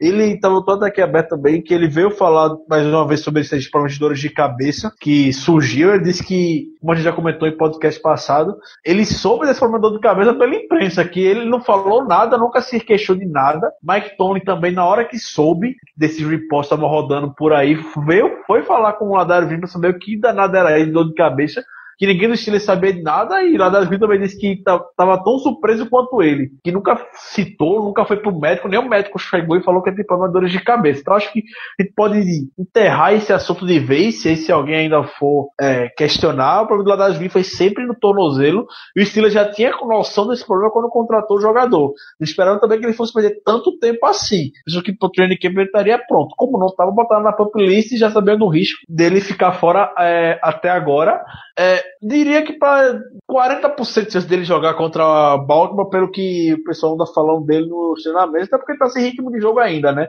Mas é certeza que a gente vai ver o Ladarius Green essa temporada de 2016 ainda. Ainda bem. E quem vai ser cortado? Xavier Grimble ou David Johnson? É que vê Grimble, Grimble foi muito mal contra o Patriots, teve 42 snaps, inclusive, foi a partida que ele teve mais snaps, foi contra o é, foi domingo passado. É, eu botaria o Grimble mesmo. Acho que o David Johnson, mesmo com a volta do Knicks, ainda deve ter o valor dele pro Mike Tony. E Grimble vai pro practice squad. Ah, eu cortaria David Johnson mesmo. Eu ficaria com o Greenville, apesar dele ter tido uma partida ruim. Eu acho que é um cara que tem um upside bom. É um cara para se trabalhar. Eu, claro, pode trabalhar ali no practice squad, mas eu queria ver ele ali é, ajudando o time no jogo aéreo, dando mais uma opção pro Ben. É um cara muito grande, é um cara bom ali pra endzone. E em termos de Gilbert, Big Ben, Wheaton e Hayward. Todos treinaram hoje. Hoje eu fui até surpreendido, eu esperava que fosse treino do Steelers. Hoje, é, pensei que só ia voltar às atividades amanhã, que é tradicionalmente quando voltam, na terça-feira, mas hoje já teve atividade pro jogo contra o Baltimore. Hayward, Gilbert e Wheaton treinaram normalmente. Tá ouvindo esse podcast, vai ter mais informações. Mas ele treinou, treinaram sem maiores problemas, pelo que o pessoal comentou. Big Ben ainda tá limitado, mas acho que já é uma excepcional notícia que no início da semana, jogo contra Baltimore, Big Ben já tá em campo participando de coletivo. Já é uma evolução absurda. Então, é, surgiu reportes ontem, né, no domingo, no caso, tanto do Adam Schefter como do Jason LaCanfora da, da CBS. O Adam Schefter falou que Big Ben não deve jogar domingo contra o Baltimore, mas o LaCanfora falou que Big Ben deve jogar domingo contra o, o Ravens. Pelo histórico que a gente até acompanha, o LaCanfora é um cara que parece ter uma fonte mais confiável pelo que acontece dentro do, do estilo. Até porque o Schefter falou que o Big Ben ficaria fora não só da semana contra o Baltimore, como mais de algumas semanas.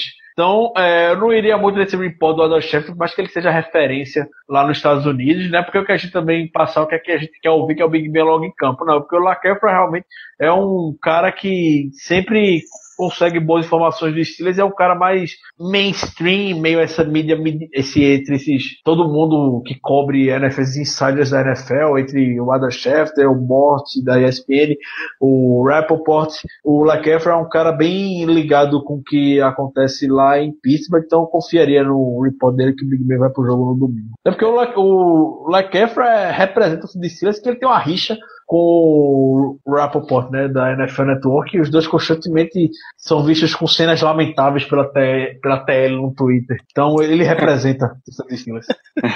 É verdade. Agora o Adam Schefter, eu gostaria dele no segundo round. Ah, foi sensacional a escolha. Inclusive, nós não comentamos a escolha dele no começo do programa. Verdade, mas ele não é defesa, não, ele é ataque. Falemos- Adam Schefter é ataque, meu. Adam Schefter Ah, é um Tyren híbrido. Ô, ô, Ricardo, Oi. eu- tu, tu falou do, do Jason Lacânfora, do, do, do Chester, mas eu gostaria que você também comentasse um pouco de outro grande jornalista que cobre os Steelers, o Ed. Agora eu, não, sei- eu não lembro o nome dele. Como é que é, o- como é, que é o nome dele, Ricardo? É o, é, é- é o, é o famigerado Ed Bullshit, mas você lê do jeito que você quiser interpretar o Ed qualquer. Ed Depende do seu nível de francês, né? É. O Ed Bullshit. Danilo, você que é um rapaz estudado, por favor, elucide pra mim como é que é a pronúncia. É de Boucher. Pronto. Boa. Sim. Ó, o nível, o nível é outra coisa, pô. Ed Bullshit. Bota o Zé, Ai, pra, ai. bota Zé pra falar, bota Zé pra falar. Rapaz, o Zé. De- deixa, deixa o rapaz. Um grande abraço pra você, Zé. Deve estar escutando aí a gente. Grande abraço, meu amigo. Grande abraço. É melhor nem perguntar, porque vai que ele aparece aqui e a motoca vem junto. É, velho. Não, É, Não, velho. não Essa motoca nem aí, chama. morga isso, morga isso, não, pô. Pelo amor de Deus. nem chama, muito bem. Então, antes que a motoca apareça, vamos considerações finais. Vamos encerrar, encerrar o bike, já tá, já tá longo demais, já tem muito tempo sem Steelers, né? Então vamos lá. Germano, antes que a, mo- a motoca chegue. Considerações finais, eu primeiro gostaria de destacar a sua belíssima pronúncia do No Repórter. É, também gostaria de destacar. é, rapaz, eu não, sei nem o que destacar nesse time. É uma, um time real, assim, a Bay, graças a Deus, tá acabando. Uma semana sem Steelers é, é complicado mesmo. Fica naquela gana de ver jogo. Mas graças a. Eu acho que a minha consideração final é justamente isso. É que próxima semana tem jogo. Caio, encerramos Vamos lá. participação por hoje. Vamos lá, meu destaque vai para. Vamos lá, escutem aí. Mr. Miyagi. Pelo amor de Deus. Trabalha, Mr. Miyagi. Trabalha. Puta que pariu, porra. Pelo amor de Deus, Mr. Miyagi. Faz um milagre aí, porra. Tá foda, velho. Tá foda, velho. Ó, e se tu trabalhar com o Ben do jeito que tu trabalhou temporada passada, pra ele voltar pra Baltimore, meu amigo, o vídeo tem que bombar na internet. Vocês já viram o vídeo, né? Aí, pessoal, por favor, vamos dar um jeito de botar esse vídeo aí no link, o vídeo do Mr. Miyagi curando o Big Ben. Ele tem que fazer isso com o Hayward, com o Shazier, com metade do time, com o Dupree, porque trabalha, homem. Trabalha, a gente tá precisando, velho. Tá foda. Então, meu destaque aí vai pro Mr. Miyagi, pra ele trabalhar bem aí nesse bye, colocar a gente de volta na disputa aí pra, pra entrar nos playoffs aí no, no- na UFC. Vamos que vamos. Ai, Ricardo, por favor.